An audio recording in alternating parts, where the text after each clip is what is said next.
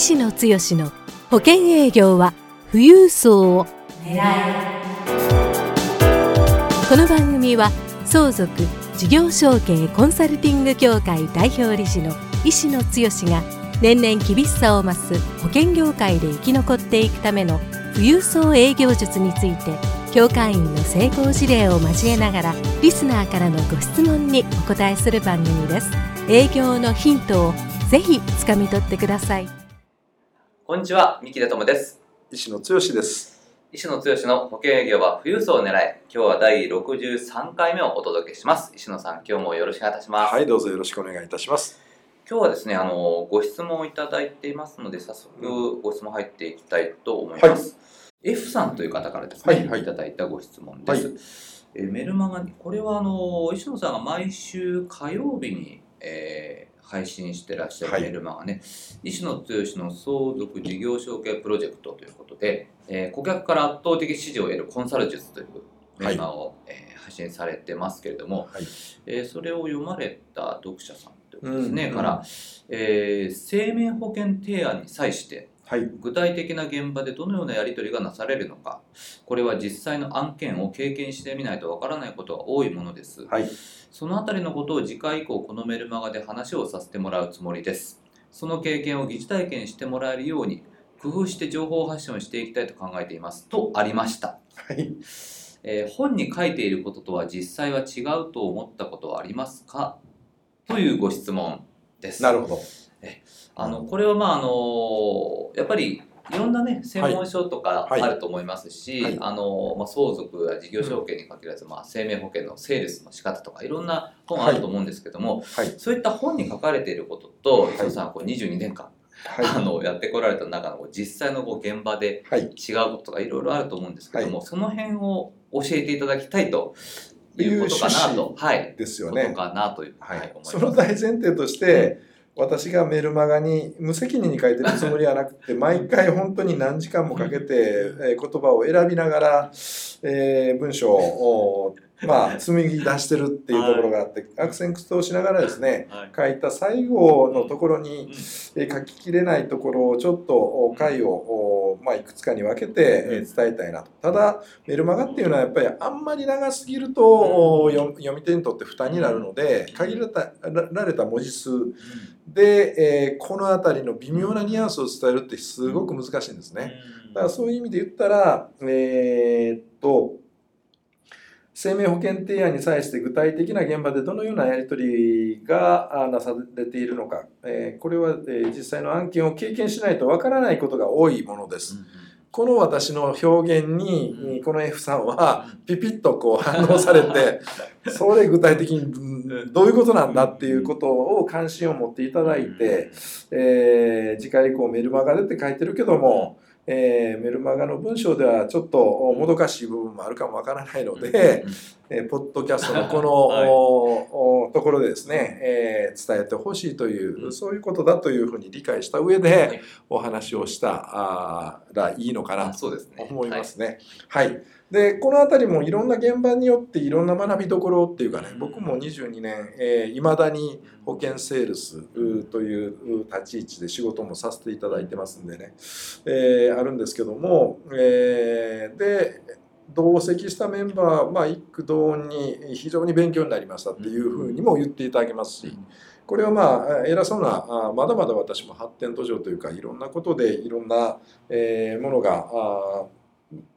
パーフェクトというわけでは全然ありませんしね、えー、保険、えー、営業というかコンサルで失敗するような事例もあったりするんですけども、そんな私で、まあ、あえてこの F さんが得たいと思う回答というかね、えー、の、えー、刺さるようなお伝えをの仕方をするとすれば何を伝えるのが一番いいかって言ったら、あの保険営業で保険契約をしてもらうというスタンスで仕事をするのと、えー、ライフプランニングもしくは相続事業承継のコンサルティングの問題解決をして差し上げるという、ここの入り口が全く今は違う。はい、で保険営業で保険のコミッションというか、まあ、それはそれでビジネス上大事なんですけどもね、えー、商品を売ろうとするとお客様はあその背景にある売り手の心理とかあちょっとした言葉のニュアンスから、うん、えー、そういうものを結構感じ取られたりするとか、という、えー、ところがあって、ところがこれがコンサルティングになってくるとあなたに任せますっていう感じになる。ここが一番大きな違い。多分ここ分かってよって僕は講座の中でも皆さんに言ってるような気がします。えー、講座の中のロープレをするこういうシチュエーションの相続に問題を抱えた方に対してあのロープレの研修というかですねそういう時間を設けて受講生に私が相続に問題を抱えた、えー、人の役割をして、えー、話をして客観的に他に受けてる受講生は客観的に見てるんでこの人がどういう意図を持ってこの質問をしようとしてるか。どういう意図を持ってこの保険商品を売ろうとしてるかっていうのは客観的には見えるんです。でも実は現場に行くと多くの方は、えー、そういう自分に気が付かずにどうしても営業もものを売ろうとする前提を、まあ、されてる場合が多いかなと。だからお客様は迷うもしくはそういうものをはなんとなく感じられてちょっと考えさせてっていう感じで、えー、一旦ってよく離れて。で数日経ってその時には確かに考えたいと思ってたのが まあある話どうでしょうかっていう感じでそのセールスパーソンが次のアポイントを取ろうとして電話した時にちょっと面倒くさくなってきたり、えー、ちょっと違うかなと思ってきたり。もうなんかしつこいなと思われるようになったり、っていうことで、えー、その提案が最初いい提案ができてたと思って決まりそうな気持ちでいたのに、次のアポイントの連絡を取ったところから雲行きが怪しくなって結果的には契約に至らないっていう経験を多くの人がされてると思うんですけどね。私はその率があ極端に減ってきてるかなって思える部分。そこが一番大事なところで。僕はあの講座の中でもそのコンサルティングが一番大事な要素でで最終的には商品刀を先に抜きなさんなっていうことをまあ私の決まり文句のように講座の受講生に伝えていってますけども、これはあつい何瞬間か前のメルマガにも書かせていただいた内容なんですけどもね。多くの人は自分からの視点でクライアントさんの本質的な悩み解決したいっていう悩みの解決案を提案する前にこれこの商品をぶつけたらこの人のニードに合ってるだろうっていうふうにこっちがあ勝手に思って、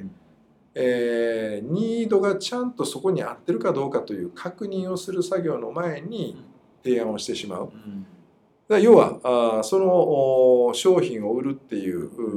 ニードはお客様にあるのかこちらにあるのかっていったらまだこちらの方が強いことが多いので売れ物が売れなくなってしまうっていうことがあるんじゃないかなと。大事なポイントうちの受講生も、えー、ここのポイントを外さずにやってる人は、あの刀を抜く前に保険の商品の提案をしないのに、あなたの保険に入りますっていう意思表示をもしてくれるっていう。こんな感じになるんですよね。そこはあの、はい、微妙なニュアンスがね、はい、あのあるかと思うんですけども、はい、どうすればつまりあのこちらから設計書を出す前にといいますか、商品をお話をしないのに、あなたがあの提案するものを私入りたいと言ってくださるようになるということですね。いやそうですね。そこが本当に究極だと思います。うちの受講生のメンバーも刀を先に抜きなさんなっていう意味を理解してくれてるメンバーで、まさしく最近それも年払いで2000万ぐらいのご契約の法人の契約なんですけども、それが、あ決まったっていう話を聞いた時にどんな話をしたか。で、えー、その人は経営者は、えー、これちょっと話が余談になりますけども事業承継のニード、うん、まあ、法人上のニードがある方なんですけども、うん、要は決算が近い、うん、えー、方がですね、えー、まあ、コンサルを受けてる中で、でその決算が近い中で、えー、まさしく節税タイプの保険が売り止めになる。うん、こんな話があったがゆえに、優良企業であるから銀行であったり保険セールスパーソンはここは絶対節税もう今駆け込みだからっていう話をしたら入ってくれるだろうっていうことで何社も来たらしいんです。その人たちをことごとく断ってで、えー、その節税売りができなくなった後にえー、5月ぐらいの契約のタイミングだったと思います、う。ん、まさしく相続の9期の講座で、えー、復習で受けてもらってるメンバーがコンサルをした上で大きな事業承継、えー、の案件ではありますけども、決まりましたと。でもその決まった内容っていうのは、えー、そういうことごとく来た、まあ、商品売り節税売りをしてる人の話は一切聞かずに、あなたから入りたいっていうのは、自分の事業上の問題解決を一緒にしてくれるっていうそこの信頼に足る人だっていうふうに思ってる部分がやっぱりベースにあるしこの人は自分の悩みを本質的に分かってくれてるよねでここの問題点をこういうふうにしていったらいいよねっていうところ。そこはうんうんそうそうっていう形でちゃんと、えー、そこの理解のペースに合わせてちゃんと話もしてくれて。で問題解決の方向性としてこういう方向性でやるべきですよね。いろんなリスクマネジメント事業承継上の問題がある。その解決をするためにこういうことをする必要がありますよね。もうそこの段階でそうそうそういう形でやりたい。で何をやりたいか。でそのうちの問題解決の一つが生命保険の活用ですよ。そこまでのコンサルができる人から保険はこの人は間違いないものを持ってきてくれるっていう前提多分 MDRT の猛者の人っていうか実績を何年も積み重ねてる人も同じ感覚経験を持ってると思うんですけども 商品を売ろうとするというよりもその人の問題解決をしっかりして差し上げるっていうところにフォーカスをしてるがゆえに最後もうあなたから入ります。ちょっと笑い話に近いですけどもその案件の話は実際審査がまあ保険大きな規約ですからそういう手続きがありますよね。その手続きをする段になって初めて保険商品を聞き出した。というレベル。ここは結構深いレベルですので、まあ、ことあるごとにメルマガ、もしくは、やっぱり、えー、行間を限られた文字数ではちょっと伝えきれないところはあるんですけどもね、なんか象徴的な、えー、保険契約現場の事例なんかを、まあ、要所要所でメルマガでも配信していきたいなと思ってますんでね、まあ、そういう意味で言ったら、私のブログに過去のメルマガ、今年から、あまあ、ある思いを持ってというかですね、えー、毎週配信をさせていただいてるそのバックナンバーも読めますので見ていただきながらまた、えー、そういうタイミングになった時にイメールマガの方でもこういうポイントそこの、えー、ベースポイントは何にあるのかっていう、えー、そういうところは案件によって違ったりする部分がありますんでね。これは今日はちょっとうちの受講生の事例、えー彼に断って、えー、お話ししたわけではないのであまり必要以上のところまで伝えてないですけども実はこういうところまあ話今の話はなんとなく皆さん雰囲気的には分かっていただけるポイントだと思うんですよね。だからここの部分を、え伝えようと思うと多分いろんな形でこのポッドキャストの限られた時間でも何回かに分けながら、えもしくは定期的に習慣的にこういうことを聞いていただく中で自分の中の考ええセルフイメージとかそういうものをちょっと違う視点も加えてみていただく。私の話も参考にできる部分はしていただきながら、えー、自分のノウハウの一部にねうまく取り入れられるように。まあ、具体論もこれからはちょっとさせていただきたいと思いますけどもこの F さんが言ってる部分の本質的な部分はそこにありますよということだけを今日は伝えさせていただいてまた場合によっては質問でねもうちょっと具体的な質問の仕方をしていただいた時には具体的な形の内容でこういう簡単でこういう提案をすれば、えー、こういうような形で保険契約になった事例は私の過去の事例からこういうものがありますっていうことを、まあ、引き出しとしてお伝えさせていただくようにしてもいいかなと思いますけども。あのでは今日、まあ、ご質問いただいた内容としては、はい。はい、あのまあ、本に書いていること実際は違うと思ったことというのはやはりあの案件ごとに違うし一番多いのは本に書いてることは、こうやったらこの商品が売れますよっていうような書き方を本は書いてると思うんですけども、実はあ保険セールスパーソンでもコンサルでも、え大きな多くの人からあまあここのところ MD 的なお話をしましたんでね、えー、評価を得てる人っていうのは観点は商品というものをこう売ったらよりお得ですよっていうその商品の損得で売るっていう売り方では実は生命保険とか形のない商品は形のあるものは多分あの経済的なあ合理性で、えー、損得だけの部分とかいろんな味が美味しいまずいっていうのがあ感覚よくわかるんですけどね。コンサルっていうのはなかなかそこが明文化しにくい部分がありますでも保険っていう部分はこう売ったらこういう売り方がありますよ。これ確かに売れると思いますけどね。違う観点で僕が言おうとしてるところを感じ取っていただくとまた違う、えー、信頼関係の深め方ができるかなというふうに思います。あのまたそのあたりもねあの、はい、石野剛の、えー、相続事業承継プロジェクトのメルマガでも、はい、あの順次お伝えいただけるということですし、はい、今後もあのこのポッドキャストの中でも、はい、いろいろとあの引き続き教えていただければと思います。結構大事なのは、はい、いい質問というかね、具体的な質問をしていただいたら、それに対する具体的なあ答えも出しやすくなりますので、えー、まあ、あのハードルを上げるつもりではないですけど気軽に質問していただいたらいいですけども、えー、こんな事例とかこんな案件とかあこういう場合はどうですかっていうような質問の仕方をしていただくと、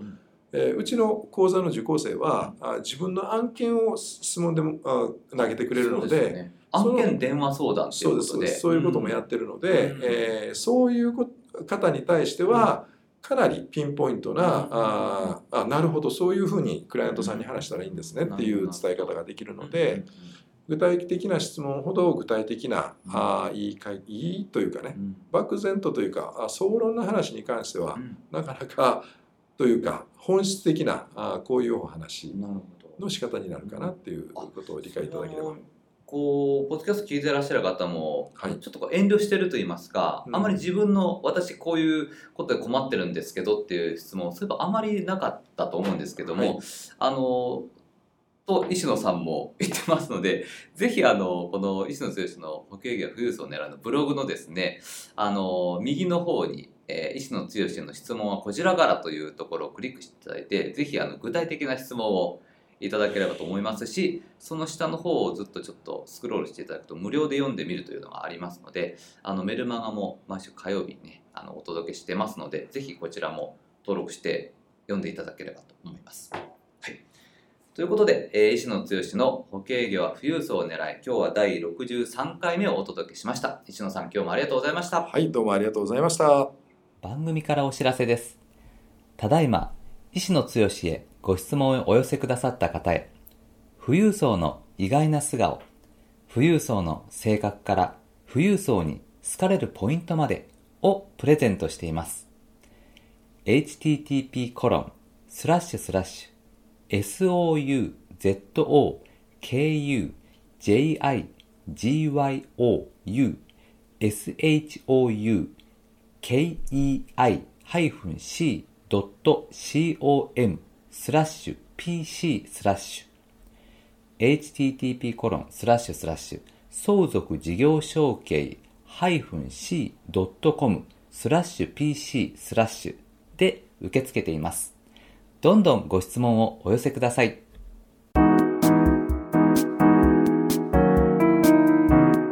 今回の番組はいかがでしたか？番組では医師の強への質問をお待ちしております。保険営業は富裕層を狙えで検索していただきこの番組のホームページからご質問をお寄せくださいそれでは次回の番組を楽しみにお待ちください。